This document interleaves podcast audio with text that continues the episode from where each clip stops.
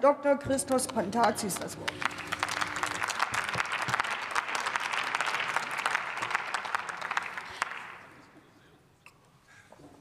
Sehr geehrte Frau Präsidentin, verehrte Kolleginnen und Kollegen, in der Tat, heute ist ein guter Tag für die Pflege. Denn mit dem hier vorliegenden Krankenhauspflegeentlastungsgesetz werden wir heute dem Kern nach die Pflegekräfte in Krankenhäusern durch ein Personalbemessungsinstrument nachhaltig entlasten. Heute ist allerdings auch ein guter Tag für unsere Krankenhäuser. Schließlich stellen wir heute nach acht Berichterstattergesprächen und insgesamt 32 Änderungsanträgen auch die ersten Weichen für eine stabile, moderne und bedarfsgerechte Krankenhausversorgung. Damit setzen wir ein zentrales Versprechen unseres Koalitionsvertrages um, kurzfristig für eine auskömmliche, bedarfsgerechte Finanzierung der Pädiatrie und Geburtshilfe zu sorgen und werden mehr Fortschritt wagen.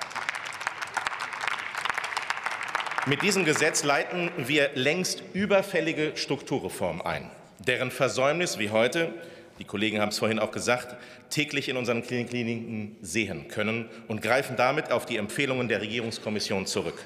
Im Bereich der Pädiatrie stellen wir Krankenhäusern in den kommenden zwei Jahren zur Behandlung von Kindern und Jugendlichen zusätzliche Mittel in Höhe von 300 Millionen Euro zur Verfügung, wobei wir im Rahmen einer Sonderregelung für besondere Einrichtungen diese ebenfalls einen Zuschlag erhalten werden.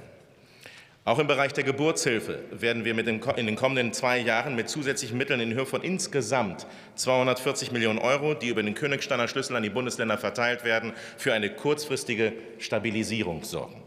Dabei knüpfen wir die Förderung an Voraussetzungen wie die Vorhaltung einer Pädiatrie, einer Neonatologie, der Geburtenzahl, der Anzahl vaginaler Geburten sowie einer Hebammenpraxisausbildung.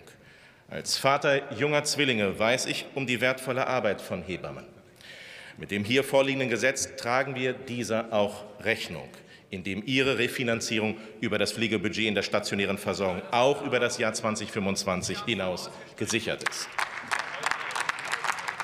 Die Fortschrittskoalition will die Ambulantisierung bislang unnötiger stationär erbrachter Leistungen fördern und wird mit diesem Gesetz neben der neuen tagesstationären Behandlungsform ab April kommenden Jahres auch eine sektorengleiche Vergütung für geeignete Leistungen durch sogenannte Hybrid-DRGs umsetzen.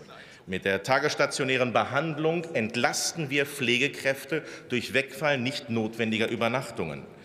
Im Leitsatz der deutschen Gesundheitspolitik ambulant vor stationär sehen wir ein erhebliches Konsolidierungspotenzial und wollen diesen Prozess entschieden weiter vorantreiben. Und entsprechend den Vorgaben des GBA werden wir dabei Transportkosten erstatten. Denn Reformmaßnahmen dürfen nicht auf dem Rücken der Schwächsten ausgetragen werden. Ich fasse daher als Berichterstatter meiner Fraktion abschließend zusammen. Mit dem heutigen Tag leiten wir den überfälligen strukturellen Reformprozess im Gesundheitssektor ein und sind entschlossen, das Jahr 2023 zum Reformjahr für den Krankenhaussektor zu machen. Sie sehen, als Fortschrittskoalition kündigen wir den Fortschritt nicht nur an, wir wagen ihn und leiten ihn hier und heute mit diesem Gesetz entschieden ein. Herzlichen Dank.